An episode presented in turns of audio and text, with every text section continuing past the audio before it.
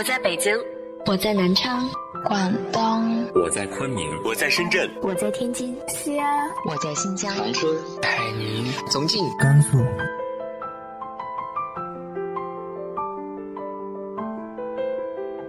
这里是 FM 幺八零八四，昨天的你的现在的未来，我是主播背着吉他的蝙蝠女侠。无论你在哪儿，这里都有我的温暖等你。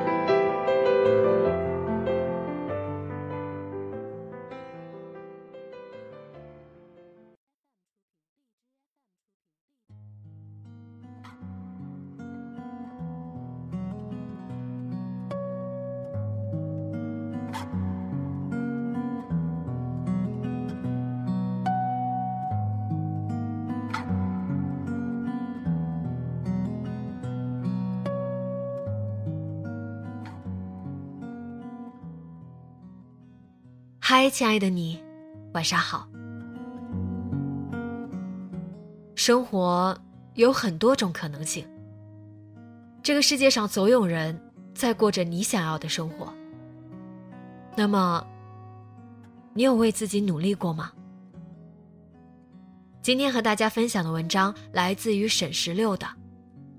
我或许没有成功，但我尝试过。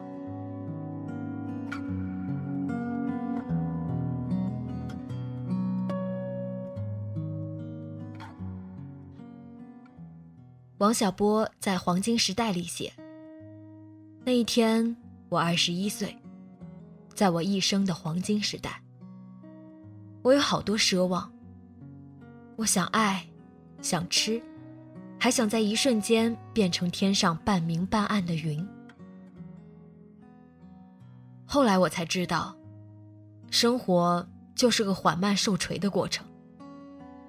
人一天天老下去，奢望。”也一天天消失，最后变得像挨了锤的牛一样。可是我过二十一岁生日时，没有预见到这一点。我觉得自己会永远生猛下去，什么也锤不了我。在离开北京之前，我做了一个假设：如果我还在杂志社待下去，每月负责四个栏目，采访五六个人。写十篇稿子，拿一份看起来还算丰厚的工资。以后的自己会怎么样？或许会是别人眼里比较成功的白领。但我知道，自己的时间都被工作占据了。可以毫不夸张地说，即便我有空闲的时间，也会被主编随时打来的电话，领导临时安排的出差计划。社长毙掉的稿子要重新写一篇，等突发状况，被迫失去自由调控时间的权利。我问了自己一个问题：你是要做自己，还是要做别人眼中的自己？得到准确的答案后，我决定改变这样的生活，因为我知道自己想要什么，想做什么。想用什么样的方式过一生？二零一六年十二月一日，我辞了职。但所有改变都需要计划和基础。我并不赞成说走就走的旅行和所有不计后果的决定。要知道，不过一成不变的生活，不是让自己脱离生活本身，而是用自己更喜欢的方式热爱它。所以，在此之前，我准备了十万积蓄，以备不时之需。变成自由职业后，我接一些文字方面的工作，满足日常花销。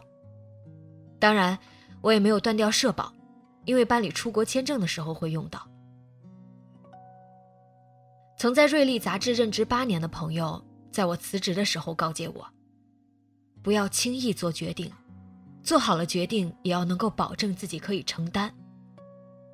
任何人都会冲动，任何人也都可以轻松地说：“我不想要现在的生活，想要更自由、更丰富的人生。”但没有人可以任性的放逐自我。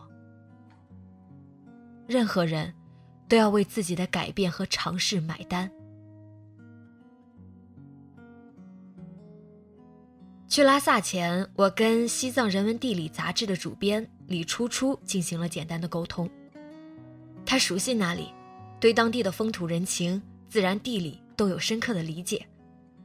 我希望能够通过他尽快的熟悉和了解拉萨。而我跟他沟通的原因还包括，我在孤独星球上读到了一篇采访他同事杜东的文章，其中有一段写道。在生存之上，还有一些人，真正在做一些与梦想有关、有意义的事情。有人一直在努力自费拍一部关于西藏古典传说的定格动画。有一个香港小伙子跑遍了所有的县给人拍照，要做一个移动照相馆。有一个年纪已经五六十岁的拉漂。每年都在西藏北边的羌塘待好几个月，已经坚持了十年。我觉得这样的人，这样的故事，其实非常具有震撼力的。只不过，这样的故事还没有人讲出来而已。读完之后，我深受触动。这些人都以微小的坚持，做着并不微小的事情，过着自己想要的生活。我打算通过对方找到这些人，做一个系列采访，但他善意的拒绝了，并说：“你来了拉萨，最好自己去找寻这些人，你会有更深刻的发现。”李初初点醒了我，我离开北京，就是想要做更自由的事情。如果还是通过朋友发掘有趣的人和事。那跟在旅行杂志做采访，并没有太大的区别。既然要与过去的生活作别，那就更彻底一些。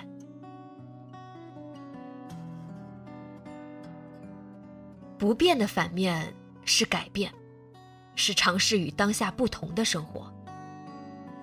在我做出决定之后，就发现，生活中其实没有什么是一定不能的。也没有什么是绝对不可以的。刚到拉萨的时候，我住在一家叫“一棵树菩提家庭客栈”的地方。老板娘是一个跟我差不多大的女孩子，她叫杨大懒，南方人，个子小小的，笑起来有酒窝，整个人看起来非常阳光。一年前，她接手了一棵树。把它从一个没有什么特色的地方，加入了自己的想象和风格，进行了改装。如今，客厅两侧放着宽阔的长榻，上面有可以喝茶的矮桌，一侧墙上挂着东南亚风情的布艺。紧靠卧室的一侧是半面书架墙，一竖排蒋勋的书，一竖排读库的书，另外零零散散的外国文学。他喜欢把客栈里放满书和植物，说这样可以把眼前的苟且变成诗和远方。杨大懒在我到之前就跑去旅行了。印度的阳光照在他光洁的皮肤上，俄罗斯厚厚的冰雪被他踩在脚下。遇到的人和风景成了他日子里最好的纪念。我偶尔可以在朋友圈里看到他新的踪迹。他像一簇绚烂的花火，一路从北半球走到南半球。许多人都有一个经营某家小店的梦想，客栈、咖啡馆、书店、手作店等等，但极少有人真正的把它做起来。也有人想要自由的行走，但他们要么困在父母的期待里。要么守在稳定的工作中，年复一年，日复一日。我住在一棵树二楼的大床房，是整个客栈采光最好的房间。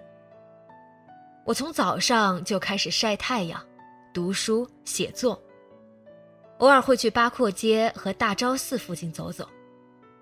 行走的时候。我无法完全融入这个热闹、拥挤、看似落后的城市。它有着自己的语言、习俗和文化，但我想要贴近他们的生活，所以经常去甜茶馆和藏族人一起喝茶，在雪莲餐厅吃尼泊尔餐。到酒吧的时候点拉萨啤酒，在大昭寺跟磕长头的人用微笑搭讪，然后默默地观察着他们的生活，看着他们。如何会感到幸福和快乐？我在这里写了一些故事和小说，有的在杂志上刊登了，有的发在了网络平台上。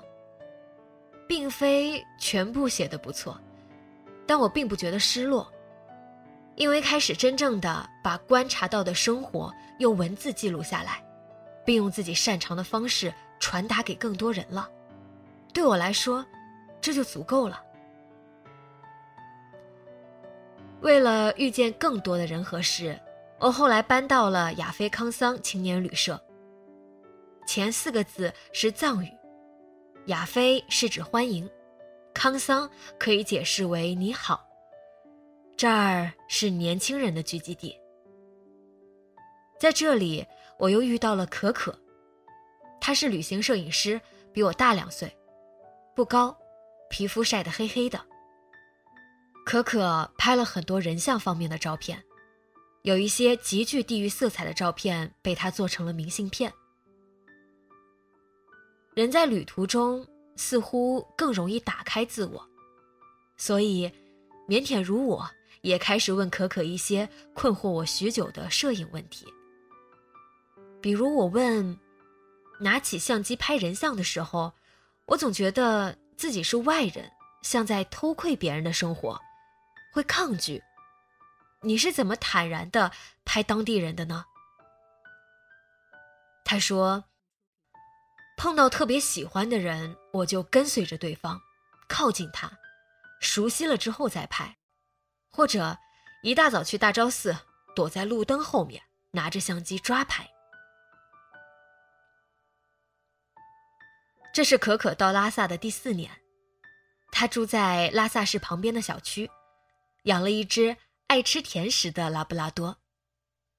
我去过他家里，还跟其他拉漂一起过了一个热闹且独特的新年。可可信佛，平时会在大昭寺旁边磕长头。我无法用旅客的身份叩拜，就坐在旁边，看戴着手套。穿着护膝的藏族人一次又一次的俯身、趴下、叩头、起身，那种融入骨血一般的虔诚，让人为之动容。他还跟我说，其实大昭寺广场前卧虎藏龙，这里聚集着很多厉害的人。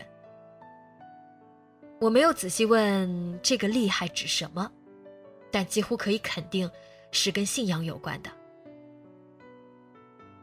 可可的拉漂生活还在继续，和他一样的人有很多。热爱某一种记忆，用它记录自己眼中的生活。当你靠近这些人，靠近他们的生活，你会发现，这里有另一种远离自己世界的诚恳。当我开始这种飘荡的生活，开始变得柔软起来。朋友说。我们都是想要改变世界的人，但慢慢的被世界改变了。可现在，当我尝试一种新生活的时候，突然觉得自己多了一点点坚持，就一点点，不突兀，不伟大，就是想要满足自己对未知的好奇。前段时间奇葩大会热播。我在上面看到了一个叫赵大晴的选手。他说自己独自去印度旅行，参与了当地人的水葬。凌晨在北京的二环暴走，跟只见过六次面的人闪婚又闪离。他很年轻，比很多人年轻，但他的经历要远比许多人丰富。我并不是鼓励他的种种行为。但我在他的身上看到了另一种生活的可能性。高晓松听完他的经历之后说：“作为活到下半场的人，我觉得你做的很对。为什么呢？因为我们早晚会被生活打败，唯一的区别只是你能坚持到下半场的什么时候。所以，当你有能力的时候，一定要狠踹生活，因为生活绝不会因为你的胆小怯懦，什么都没干而饶了你。既然。”我们都不会被生活饶了，为什么不在有力气和想法狠踹生活的时候这么做呢？在旅行写作的过程中，我看到了很多不同的人。有人随遇而安，有人独自闯荡，有人眷恋安稳，有人追逐自我，有人做想要的自己，有人做别人期待的那类人。但我想要说。生活没有对和错，只有你喜欢或者不喜欢。如果你不喜欢现在的生活，就请积攒勇气和条件改变它，试着与胆小懦弱的自己奋力一搏。我或许没有成功，但我尝试过。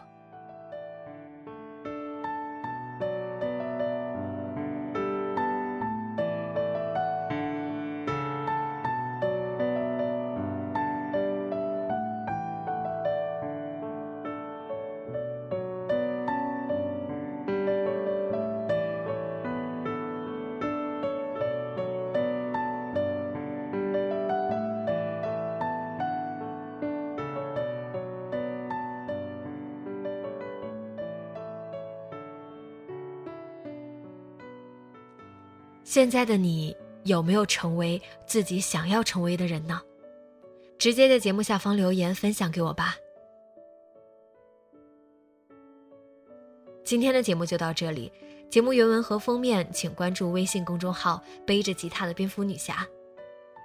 电台和主播相关，请关注新浪微博“背着吉他的蝙蝠女侠”。今晚做个好梦，晚安。